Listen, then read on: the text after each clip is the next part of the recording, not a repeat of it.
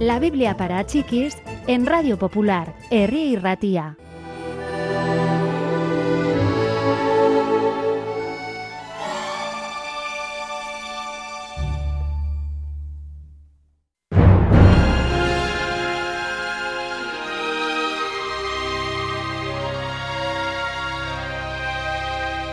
Juan el Bautista había comenzado a predicar antes que Jesús. A pesar de que Jesús se había hecho más popular, Juan había seguido urgiendo al pueblo a llevar una vida buena y santa.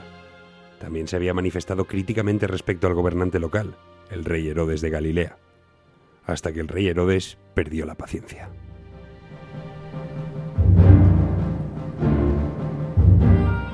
Id y arrestadlo, ordenó a sus soldados. He decidido casarme con la mujer de mi hermano. Es asunto mío y no quiero que ese profeta hable mal de mí a sus seguidores. Quiero arrojarlo a la cárcel, puesto que es el único modo de mantenerlo en silencio.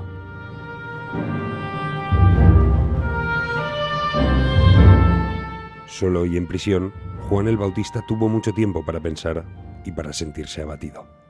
¿Era Jesús realmente el elegido de Dios? ¿Había acertado en pensar de ese modo? Juan encargó que algunos de sus seguidores lo averiguaran.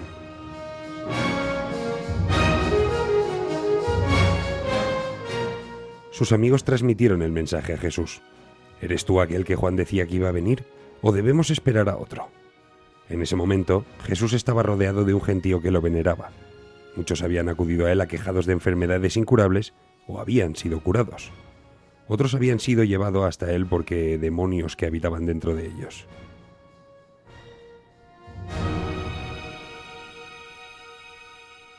Unos pocos habían sido ciegos y ahora veían. Jesús dijo a los mensajeros, Regresad a Juan y habladle de todos esos milagros. Decidle que la buena nueva está siendo predicada a los pobres.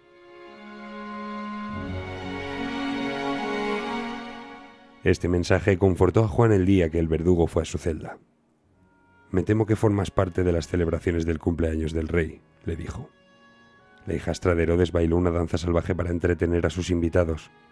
Herodes se puso tan fuera de sí con la exhibición que dijo a la joven que le daría lo que le pidiera. Tengo entendido que ella y su madre, la esposa que tú repruebas, han pedido que se les traiga tu cabeza en una bandeja. Como era de esperar, Juan fue ejecutado y su mensaje silenciado.